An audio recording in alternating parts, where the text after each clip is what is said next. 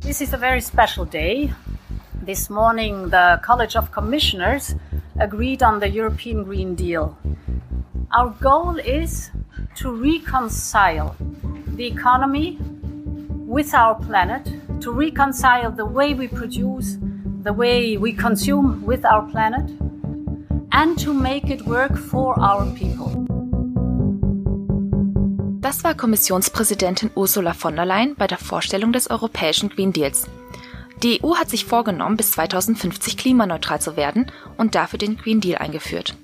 Von diesem Maßnahmenpaket ist auch der Finanzmarkt nicht ausgenommen und immer wieder hört man die Begriffe Green Finance oder Sustainable Finance in diesem Zusammenhang. Doch was verbirgt sich hinter diesen Basswörtern und warum ist es ein Thema, das alle interessieren sollte, auch jenseits der Finanzmärkte? Darum geht es heute in dieser Folge unseres Podcasts EU2Go, dem Podcast für Europapolitik, mit dem Titel Finanzmärkte for Future. Mein Name ist Tu Nguyen, ich bin Policy Fellow am Jacques Delors Center für Institutionen und Demokratie und heute spreche ich mit meinem Kollegen Sebastian Mack, unserem Experten für europäische Finanzmärkte. Hallo Sebastian. Hallo Tu äh, und hallo an alle, die uns jetzt zuhören. Sebastian, den Klimawandel zu bekämpfen ist ja eine der Top-Prioritäten der Europäischen Kommission unter Ursula von der Leyen. Wenn ich nur daran denke, was getan werden muss, um den Klimawandel zu bekämpfen, muss ich sagen, fallen mir erstmal Sachen ein wie der Ausbau erneuerbarer Energien oder die Umstellung auf Elektroautos. Finanzmärkte kommen mir da nicht direkt in den Kopf. Kannst du uns vielleicht kurz erklären, warum auch Finanzmärkte eine große Rolle spielen? Ja, gern. Na gut, wenn wir 2050 klimaneutral sein wollen, dann müssen wir nun mal heute anfangen, unsere Wirtschaft umzubauen. Und zwar grundlegend. Und da wird es nicht reichen, ein paar mehr Windräder aufzustellen oder spritschluckende SUVs mit Hybridmotoren auszustatten. Es braucht einen grundsätzlichen Wandel und das ist eine Mammutaufgabe für die gesamte Gesellschaft. Diese Mammutaufgabe, die kann man schon schaffen, und zwar dann, wenn die Politik die richtigen Leitplanken dafür setzt. Beim europäischen Green Deal sind ja alle Politikbereiche erfasst. Umweltpolitik, Industriepolitik, Handelspolitik, sogar Agrarpolitik und eben auch Finanzmärkte. In der Marktwirtschaft entscheiden ja nun mal Finanzmärkte darüber, was finanziert wird und was nicht. Und deshalb wird der Umbau der Wirtschaft nicht ohne Finanzmärkte funktionieren. Ich schaue mir eben aus dem Blickwinkel der Finanzmärkte an, wie der Umbau zu einer umweltfreundlichen Wirtschaft klappen kann. Sehr spannend. Bevor wir weiter in die Maßnahmen einsteigen, vielleicht nochmal kurz für unsere Zuhörerinnen und Zuhörer. Was ist denn der Unterschied zwischen Green Finance und Sustainable Finance? Man hört ja beide Wörter immer wieder in diesem Zusammenhang. Gibt es da einen Unterschied oder ist das eigentlich das gleiche nur unter unterschiedlichem Namen? Ja, du hast völlig recht. Es ist verwirrend und da gibt so viele Begriffe, die oft synonym verwendet werden. Tatsächlich gibt es leider auch keine scharfen Trennlinien zwischen den Begriffen. Ich versuche mal eine eine Annäherung. Also egal ob Green Finance oder Sustainable Finance, bei beiden geht es darum, dass Investitionsentscheidungen auch Aspekte von Nachhaltigkeit mit berücksichtigt werden.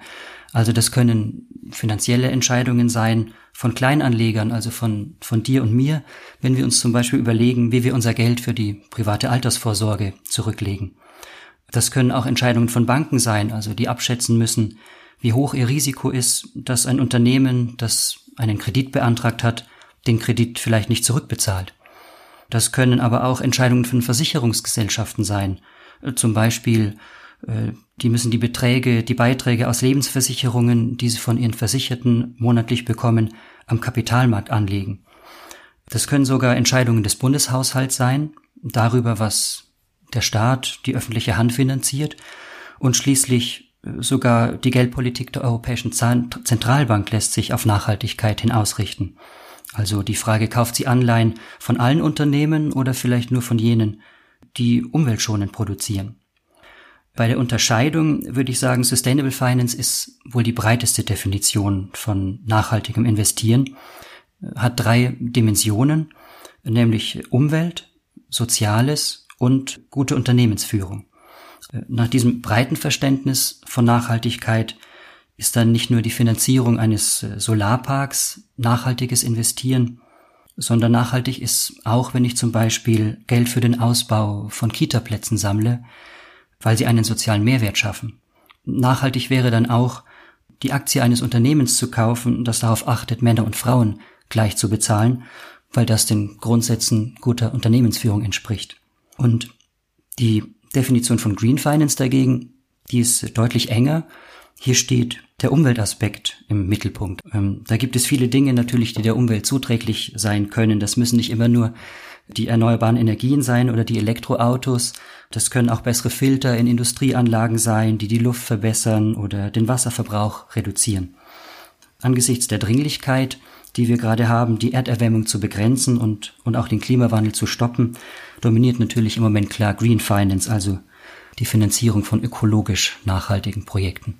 Das heißt, Sustainable Finance ist ein viel weiterer Begriff und Green Finance sozusagen ein Teil von Sustainable Finance. Genau, ein Teil und der gerade eben, würde ich sagen, sehr dringlich ist.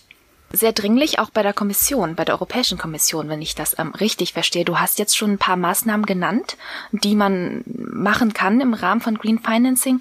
Sind das die Prioritäten der Kommission, die du gerade aufgezählt hast? Also sind das die Ziele, die quasi unter den Europäischen Green Deal und unter Green Financing auch im Plan der Kommission fallen? Auf jeden Fall, aber zunächst muss man, glaube ich, sagen, dass Sustainable Finance keine rein europäische Veranstaltung ist, denn weltweit wurden ja Initiativen gestartet, um den Finanzsektor auf mehr Nachhaltigkeit zu trimmen und ebenso auch in der EU. Die EU-Kommission sieht Sustainable Finance wohl vor allem als Werkzeug, um Investitionen in Klimaschutz anzukurbeln, damit wir dann irgendwie eine umweltfreundliche Wirtschaft bauen können. So kann man es ja auch den Plänen zum Green Deal entnehmen. Also um 2050 klimaneutral zu sein, muss Europa jährlich bis zu, manche sagen, 300 Milliarden Euro in saubere Technologien investieren. Und ein Teil davon kann natürlich der Staat aufbringen, aber Sustainable Finance soll eben dafür sorgen, dass ein Großteil dieser Investitionen auch aus dem privaten Sektor kommt. Die grüne Transformation ist nach dieser ja, Lesart sozusagen eine Chance für die Wirtschaft. Mehr Investitionen in nachhaltige Projekte, neue Geschäftsmöglichkeiten, und auch mehr Arbeitsplätze. Daneben verfolgt die Kommission mit Sustainable Finance aber auch noch ein zweites Ziel und dabei geht es nicht um die grüne Transformation als Chance, sondern im Gegenteil um den Klimawandel als Risiko. Denn klar ist ja, der Klimawandel ist eine Gefahr, aber eben nicht nur für das Ökosystem, sondern auch für die Finanzmärkte. Extreme Wetterlagen führen zu Stürmen, Überschwemmungen, Produktionsanlagen werden verwüstet, Straßen, Bahntrassen zerstört und damit auch vielleicht der Warenverkehr, sogar der Handel unterbrochen. Solche Naturkatastrophen verursachen hohe finanzielle Kosten. Zum Beispiel müssen ja die kaputten Produktionsanlagen wieder aufgebaut werden und solange nicht produziert werden kann, macht das Unternehmen dann Verluste.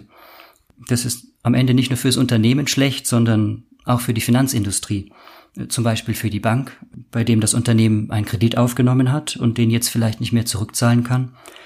Oder vielleicht auch für die Versicherung, die diese Schäden abgesichert hat und die jetzt für die Wiederherstellung aufkommen muss. Neben diesen, wie es so schön heißt, physischen Risiken wie Naturkatastrophen birgt der Klimawandel aber auch noch andere finanzielle Gefahren und die ergeben sich mehr aus dem Übergang zu einer kohlenstoffarmen Wirtschaft. Also wenn wir 2050 klimaneutral sein wollen, heißt ja netto kein CO2 mehr ausstoßen, dann dürfen wir praktisch keine fossilen Brennstoffe mehr verwenden. Das heißt, Öl, Gas und auch Kohle sind dann nutzlos und heißt natürlich auch, sie sind dann nichts mehr wert. Genauso werden Unternehmen, die fossile Brennstoffe fördern, die verarbeiten oder Produkte nutzen, zusehends an Wert verlieren.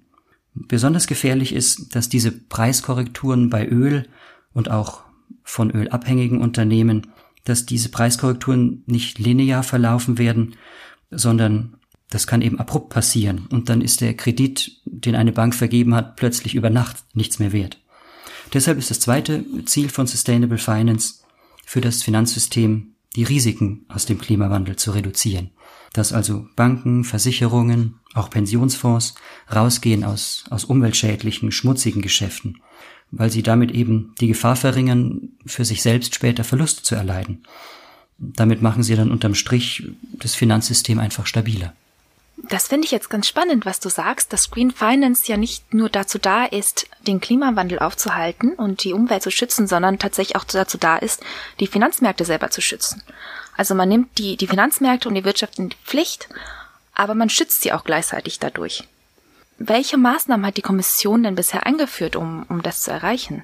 Ja, also 2018 hat die Kommission einen ersten Aktionsplan für Sustainable Finance vorgelegt. Diese Maßnahmen, die wurden vorgeschlagen, aber teilweise auch schon beschlossen, die wollen aber alle vor allem Transparenz schaffen. Also was sind denn Umweltrisiken, die mit einer Investition verbunden sind? Und wie grün ist ein als nachhaltig verkauftes Finanzprodukt eigentlich tatsächlich? So müssen vielleicht um ein paar Beispiele zu geben, Banken zum Beispiel müssen ab 2020, 2022, also nächstes Jahr, über ihre Umweltrisiken öffentlich berichten. Es ist sehr wahrscheinlich, dass diese Berichtspflicht dann auch auf andere große Unternehmen jenseits von Banken ausgeweitet wird. Und die Idee hinter dieser Berichterstattung ist, dass Investoren über die Umweltrisiken von Unternehmen und Banken informiert werden. Man hofft dadurch, dass die Investoren diese zusätzlichen Informationen auch für bessere, also in diesem Sinne nachhaltigere Investitionsentscheidungen treffen. Außerdem gilt sehr wichtig ab äh, nächstes Jahr auch die sogenannte grüne Taxonomie. Das ist ein umständlich genannt Klassifizierungssystem, das also festlegt, welche Tätigkeiten die Auszeichnung nachhaltig verdienen, die also einen positiven Beitrag zum Umweltschutz leisten. Ein Beispiel wäre, also nur wenn ein neues Haus auch den ökologischen Anforderungen dieser Taxonomie entspricht, dann kann man das Haus als ökologisch einstufen und auch der Kredit, den die Bank zur Finanzierung dieses Hauses gibt, ist dann nachhaltig. Und äh, diese Definition ist sehr wichtig, denn bisher kann sich einfach jedes Finanzprodukt grün oder nachhaltig nennen, ohne dass klar ist, ob es überhaupt einen positiven Beitrag zum Umweltschutz leistet. Also das kann man sich vielleicht so vorstellen wie im Supermarkt, äh, wo man vor dem Joghurtregal steht und dann wählen soll zwischen Naturjoghurt, äh, Bio-Joghurt und dann gibt's noch probiotischen Joghurt und man sich dann fragt, ja, was von allem ist jetzt eigentlich wirklich gesund? Und ja, die grüne Taxonomie legt jetzt nicht fest, welche Bedingungen ein gesunder Joghurt erfüllen muss, aber sie definiert, welche Tätigkeiten umweltschonend sind. Und diese Definition ist wichtig. Sie ist die Voraussetzung ja dafür, dass man sich überhaupt über Nachhaltigkeit unterhalten kann, damit alle, die grün sagen, auch dasselbe meinen. Also das sind jetzt ähm, die Maßnahmen, die die Kommission schon vorgeschlagen hat, oder zu Green Financing? Genau, und die teilweise auch schon beschlossen wurden. Wichtig ist, glaube ich, noch zu sagen, gerade auch für uns als Verbraucher, dieses Jahr wird erwartet, dass die Kommission auch noch ein, ein Eco-Label, also ein Nachhaltigkeitssiegel für Finanzprodukte bringt. Du kennst dieses europäische Umweltzeichen auch bestimmt. Es ist diese grün-blaue Blume mit den Europasternen und dem Eurozeichen in der Mitte. Das gibt's ja schon für alle möglichen Produkte. Und so ein Gütesiegel will die EU jetzt auch bald für Finanzprodukte vergeben, wenn sie eben bestimmte Umweltstandards erfüllen, wenn also das investierte Geld auch in nachhaltige Unternehmen, Projekte fließt. All diese Standardisierungen sind extrem wichtig, denn der Markt für nachhaltige Finanzprodukte wächst schnell und Investoren, egal ob Kleinanleger oder auch professionelle Investoren, für die wird es immer unübersichtlicher auf diesem Markt. Das klingt jetzt, als hätte die Kommission schon einige Maßnahmen eingeführt und auch noch einige geplant für die nächste Zeit. Auf der anderen Seite scheinen die Maßnahmen, die du beschrieben hast, sich aber vor allem auf Transparenz zu fokussieren und vielleicht auf einheitliche Standards. Und was ich mich jetzt gerade frage ist, kann das wirklich einen Wandel in Finanzmärkten bewirken? Also werden Investoren anders handeln, nachhaltigere Investitionen machen, weil es transparentere Standards gibt oder mehr Transparenz in den Produkten. Du selber kritisierst in deinem neuen Paper ja auch, dass es wahrscheinlich nicht reichen wird für einen grünen Finanzmarkt oder für einen Wandel in, in den Finanzmärkten. Was fehlt denn deiner Meinung nach in der bisherigen Strategie? Ja, also ich fürchte eben, dass es nicht genug ist, äh, was, was bisher vorgeschlagen wurde. Es ist auf jeden Fall ein erster Schritt. Standards und, und Transparenz über Nachhaltigkeit sind, wie gesagt, enorm wichtig.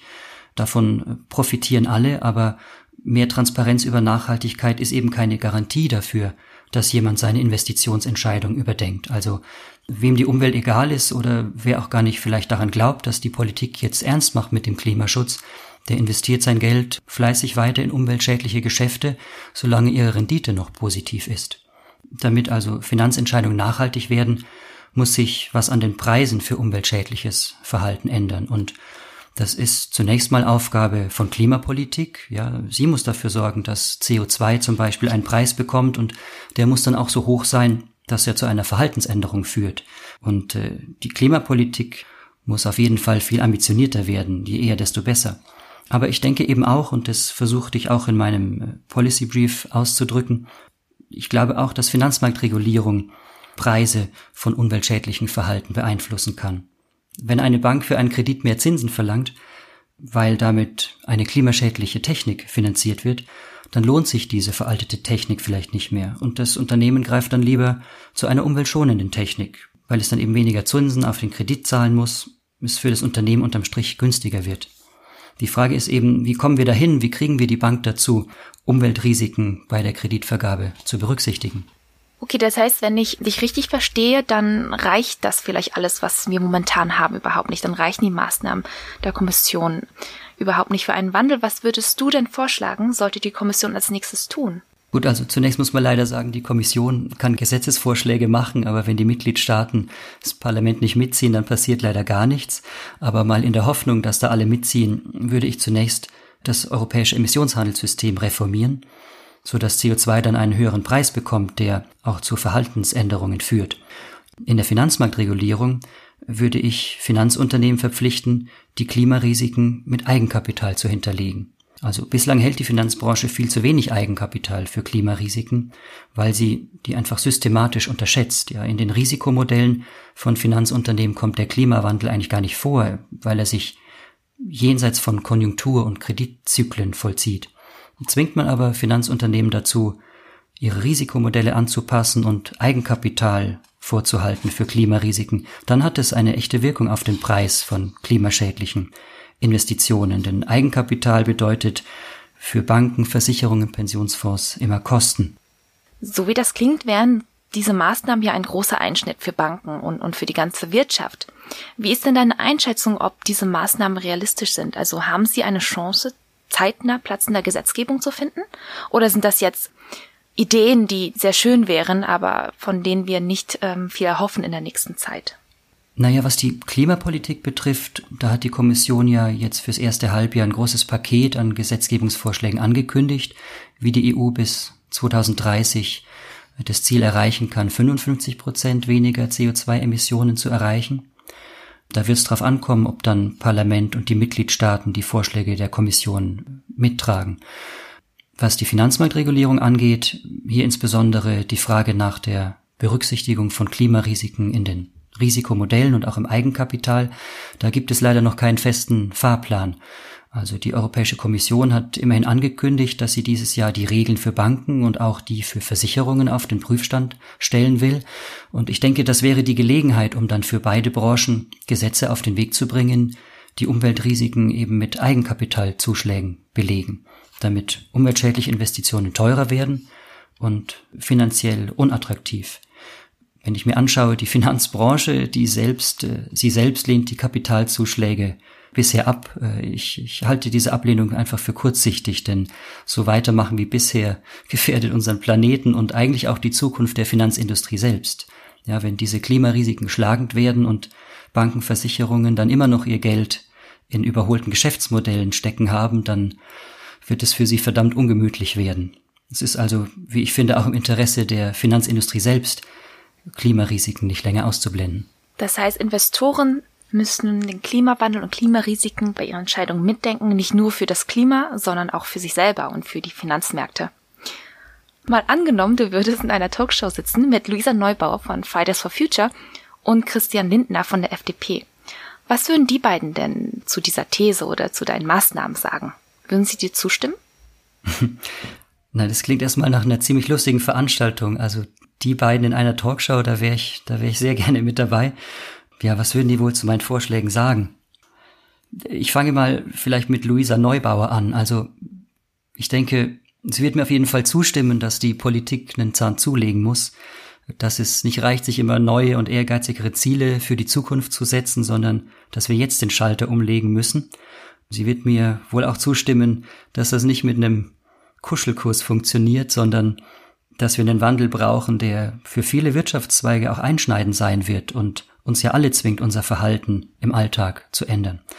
Zu Sustainable Finance habe ich jetzt von Luisa Neubauer noch nicht viel gehört, wohl aber, dass sie unser Wirtschaftssystem, das ja nun mal auf Wachstum ausgelegt ist, insgesamt in Frage stellt und wahrscheinlich direkte Verbote für schmutzige Geschäfte besser fände. Ähm, insofern werden hier meine Vorschläge vielleicht nicht radikal genug sein. Bei Christian Lindner, der wird es wahrscheinlich anders sehen. Der ist ja ein großer Verfechter der Marktwirtschaft und fordert mit Blick auf den Klimawandel immer die sogenannte Technologieneutralität. Also, dass der Staat zwar Klimaschutzziele definiert, aber die Wirtschaft selbst den Weg dorthin bestimmen darf. Ich halte davon nicht allzu viel, denn der Umweltschutz ist ja eigentlich eines der berühmtesten Beispiele für Marktversagen. Also, weil reine Luft und sauberes Wasser keinen Preis haben und weil wir auch die Folgen des Klimawandels erst in ein paar Jahrzehnten, zumindest hierzulande, so richtig spüren werden, scheren sich ja viele nicht darum. Und wenn wir nun CO2 einen Preis geben, oder wie ich vorschlage, bei Investitionen die damit verbundenen Kosten für die Umwelt berücksichtigen, dann rentieren sich diese umweltschädlichen Projekte nicht mehr. Ich bezweifle also, dass Christian Lindner so einen Eingriff in den Markt äh, gut findet. Bis jetzt vertraut die FDP ja ähnlich wie die EU-Kommission darauf, dass mehr Transparenz und Innovation es schon richten werden. Das ist doch ein gutes Schlusswort, ähm, dass man beim Klimawandel nicht nur auf Eigenverantwortung setzen kann und nicht nur auf Transparenz setzen kann, sondern auch aus staatlicher Seite eingreifen muss. Vielen Dank, Sebastian, für diese sehr spannenden Einblicke. Bevor wir zum Ende kommen, habe ich wie immer drei Fragen an unsere Gästinnen und Gäste, die du bitte mit je einem Wort beantwortest. Ähm, die erste Frage ist, legst du selbst grün an? Ja. Die war einfach. sehr vorbildlich. Ähm, die zweite Frage ist, Pi mal Daumen geschätzt. Welcher Anteil grüner Finanzprodukte momentan ist wirklich grün und nicht nur grün bezeichnet? In einem Wort ist das wahrscheinlich schwierig. Die Industrie sagt, 45 Prozent ihrer verwalteten Vermögen sei schon grün. Ich bezweifle das stark. Da ist viel Greenwashing unterwegs auf dem Markt. Und als dritte und letzte Frage. Wenn man sich für Green Financing und Finanzmärkte in Europa interessiert, wem sollte man auf Twitter noch folgen? Außer dir natürlich. Außer mir, ich würde vorschlagen Martin Spolz, ich hoffe, ich spreche seinen Namen richtig aus. Das ist der Verantwortliche bei der EU-Kommission für Sustainable Finance. Der hat immer die letzten News. Dem würde ich folgen. Vielen Dank, Sebastian, ähm, dass du dir heute die Zeit genommen hast. Ja, danke dir, Tu, und danke an alle, die bis jetzt durchgehalten haben, zuzuhören. Es war ja auch ein sehr spannendes Thema und vor allem ein extrem wichtiges Thema, von dem ich hoffe, dass es uns noch ein bisschen begleiten wird. Für unsere Zuhörerinnen und Zuhörer, das war hiermit die sechste Folge unseres Podcasts EU2Go, dem Podcast für Europapolitik. Einmal im Monat gibt es eine neue Folge mit Hintergründen und Analysen zu aktueller EU-Politik von den Expertinnen und Experten des Jack Delors Centers in Berlin.